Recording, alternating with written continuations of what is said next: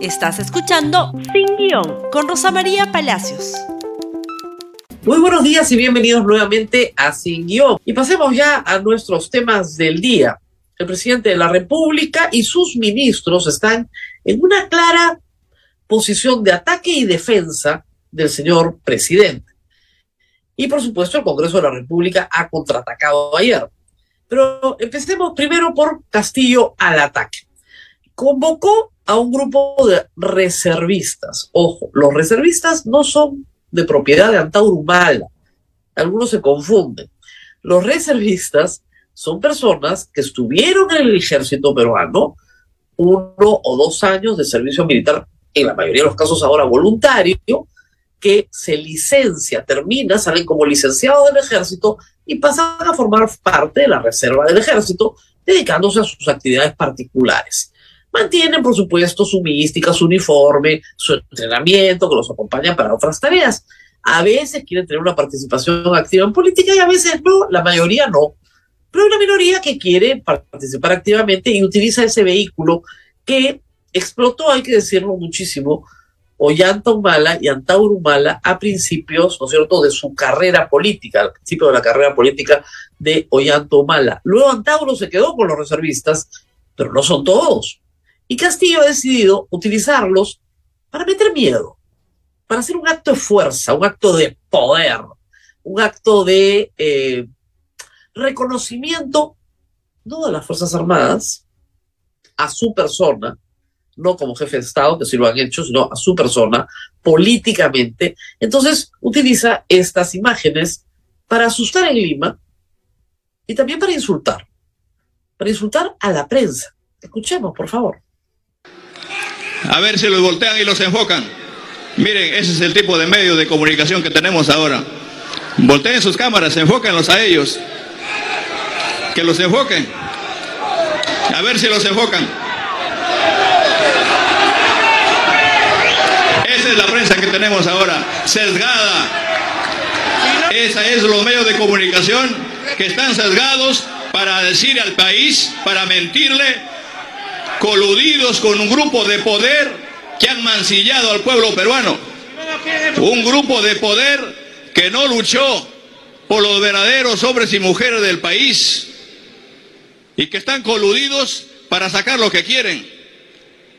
Coludidos para forzar la independencia de poderes.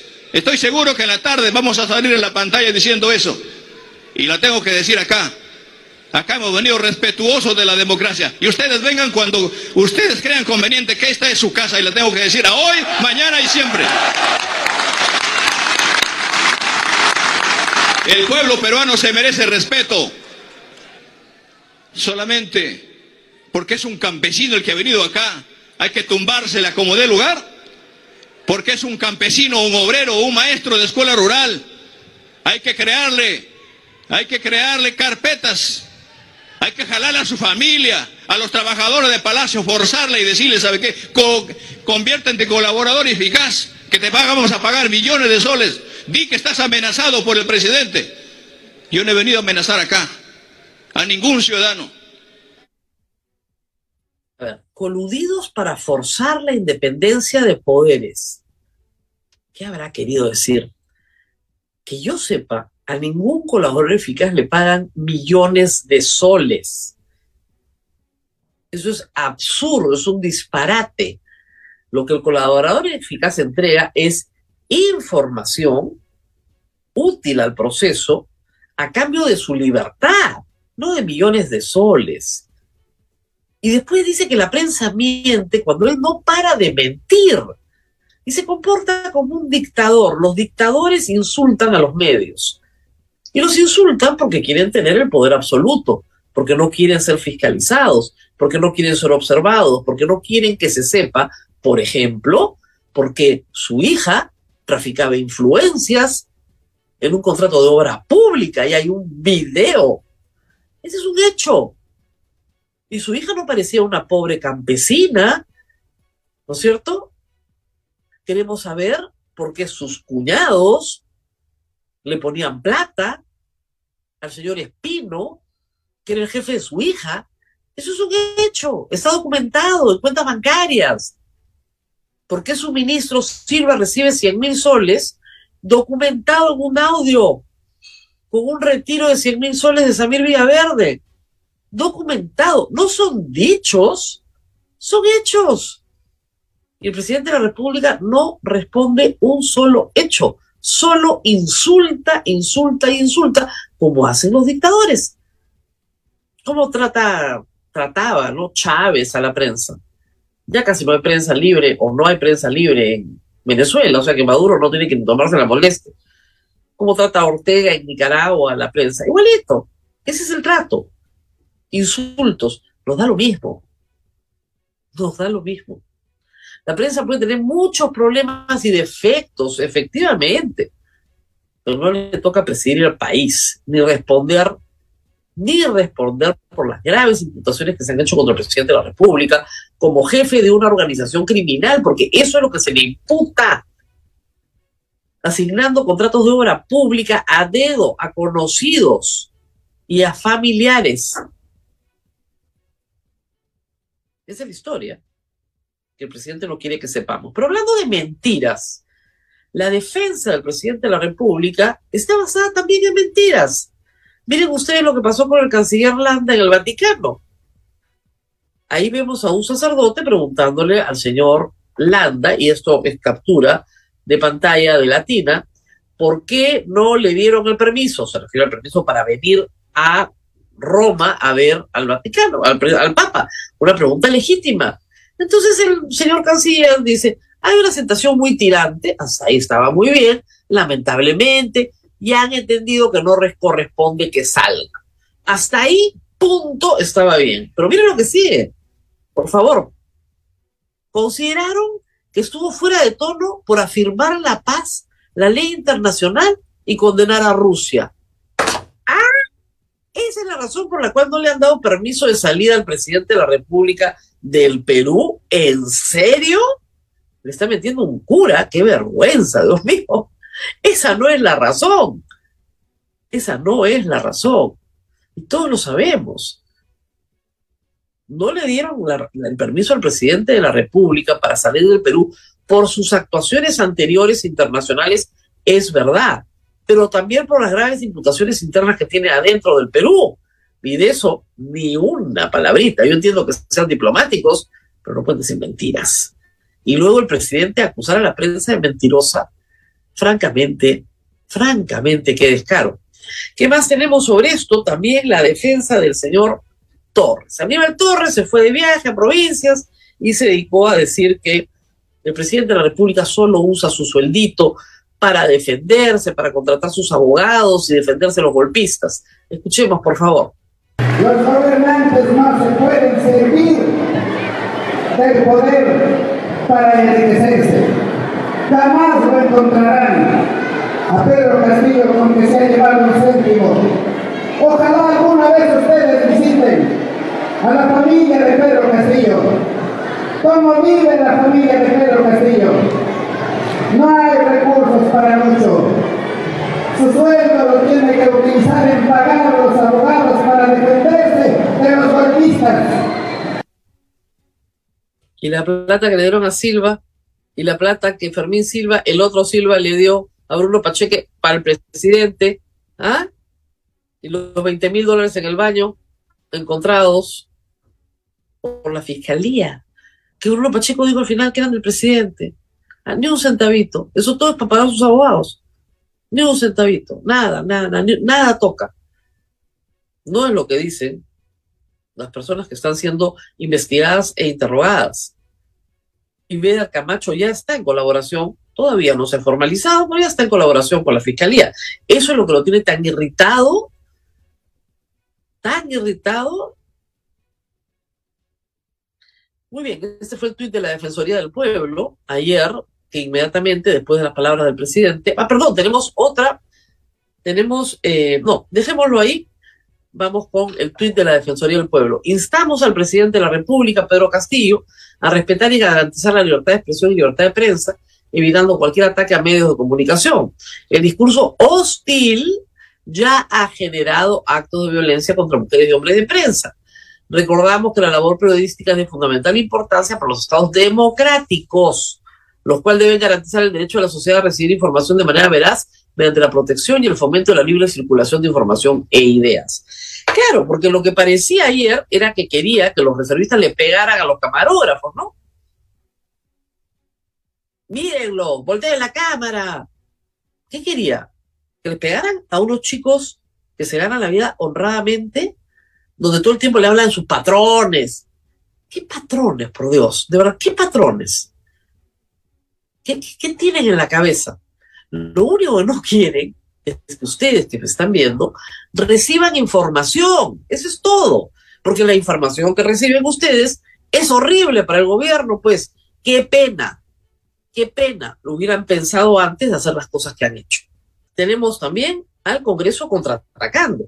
Porque todo esto despliegue del presidente, de fuerza, de ministros, de gritos, de etcétera, etcétera, etcétera, y de mentiras, también tienen un contraataque en el Congreso.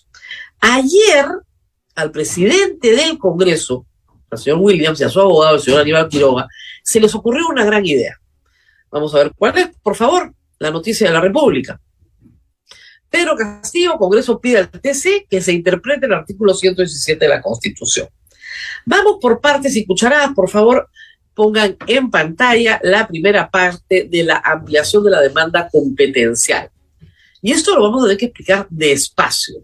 Ahí está. Esta es una demanda que es una ampliación de una demanda competencial, ¿ok? O demanda de contienda de competencia, donde cuando dos poderes del Estado que están en conflicto respecto de sus competencias recurren al Tribunal Constitucional y le dicen, señor Tribunal Constitucional, usted defina a quién le toca qué, ¿ok? Vamos por partes y cucharadas. Lo primero, y por favor entiéndalo bien, lo voy a repetir varias veces. El Tribunal Constitucional no absuelve consultas. No absuelve consultas. No tiene facultades consultivas. ¿Por qué? Porque así lo definió el legislador en la Constitución. Otros tribunales sí las tienen, el nuestro no. ¿Por qué? Porque el constituyente, el que crea el Tribunal Constitucional, no quiere que sea el gran legislador el Tribunal Constitucional, sino que a través de su jurisprudencia, que es el conjunto de sus resoluciones, de sus sentencias, ¿no es cierto?, vaya estableciendo criterios en los casos concretos que se llevan al Tribunal Constitucional. Si no hay caso concreto, no puedes pedirle nada. Cero. SIP, nada. Muy bien. Algunos titulares ayer fueron muy confusos. El Congreso no puede pedirle de la nada, ¿no es cierto? De la nada al Tribunal Constitucional que, eh, perdóneme, acá estoy, creo que perdí un momento la imagen, eh, no le puede pedir al Tribunal Constitucional que concluya en algo para que ellos actúen de alguna manera, de la nada. Muy bien. Pero ¿qué pasa? El Congreso, el 10 de octubre, planteó una demanda competencial contra el Poder Judicial. No contra la Fiscalía, contra el Poder Judicial. ¿Por qué? Porque un grupo de trabajadores de la Defensoría, el Sindicato de los Trabajadores de la Defensoría del Pueblo, interpuso un amparo, ganó una cautelar para impedir el proceso de selección del defensor del pueblo, alegando que se habían violado garantías constitucionales de debido proceso y transparencia, ¿ok? Y de participación ciudadana. Y les dieron la razón. Entonces plantearon una contienda de competencia ante el TC para que el TC diga que el Poder Judicial no puede hacer eso, ¿ok? Y ayer decidieron ampliar en términos de que van a perder, pero en fin. Entonces, primero pidieron que el señor ministro, ex ministro del Interior, Juan Manuel Carrasco, no pueda interponer una acción de amparo contra la Comisión de Fiscalización, contra el presidente de la Comisión de, Fiscalización. Acción de amparo que ya se interpuso en junio de, de este año. También contra Martín Vizcarra. Martín Vizcarra ha interpuesto una acción de amparo, que está corriendo su curso, contra todo lo actuado en el Congreso que lo inhabilita por cinco años para el ejercicio de la función pública. También, diciendo al Poder Judicial, al, TC, díganle al Poder Judicial que no se puede pronunciar. Y contra Pedro Castillo, en dos casos, un habeas corpus y el último amparo que ha presentado. El habeas corpus y el amparo incluyen la acción que se sigue en la sustitución de acusaciones constitucionales por traición a la patria y también el intento de la tercera moción de vacancia. Entonces, ¿qué pide el Congreso? En realidad, solo Williams y su abogado piden que el TC le diga al Poder Judicial que no puede recibir amparos ni habeas corpus de ministros, exministros, presidentes o expresidentes. ¿Por qué? Porque no, porque no tienen derecho. Porque el Congreso tiene derecho a fiscalizarlos y por lo tanto ellos no tienen derecho a decir que se han violado sus derechos. Es un disparate. Pero lo mejor viene en el otro sí decimos. En el otro sí decimos que es un algo que se agrega, como diciendo, y por si acaso esto también, también es importante, ¿qué le piden al, al TC? Ah, y otro sí decimos, no tiene nada que ver con lo anterior, ¿ah? le pedimos que interprete el 117, el que regula que el presidente solo puede ser acusado durante su mandato por cuatro situaciones, a la luz de la denuncia de la señora fiscal de la Nación, aceptando nosotros la posición de la señora fiscal de la Nación, señalando nosotros Congreso, eso es lo que dice, ¿ah? que la interpretación de la señora fiscal de la Nación es la correcta y que por lo tanto el Perú tiene que cumplir con los tratados de acuerdo a la Convención de Viena y que por lo tanto el artículo 117 en la práctica, lo que yo les he explicado 20 veces, ha quedado abrogado por la Convención de Naciones Unidas contra la Corrupción y el presidente sí puede ser procesado por el Congreso. ¿Ok? Pero el problema del otro sí decimos sobre el 117 es que no hay ningún conflicto de competencia, pues. Si están de acuerdo con la fiscal de la nación, ¿cuál es el conflicto? No hay ningún conflicto.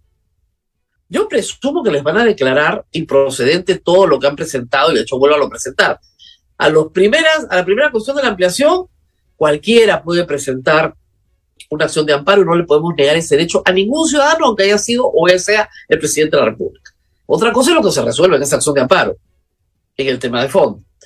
Y lo segundo es, no tenemos facultades consultivas, no podemos pedirle, no nos puede pedir que interpretemos algo.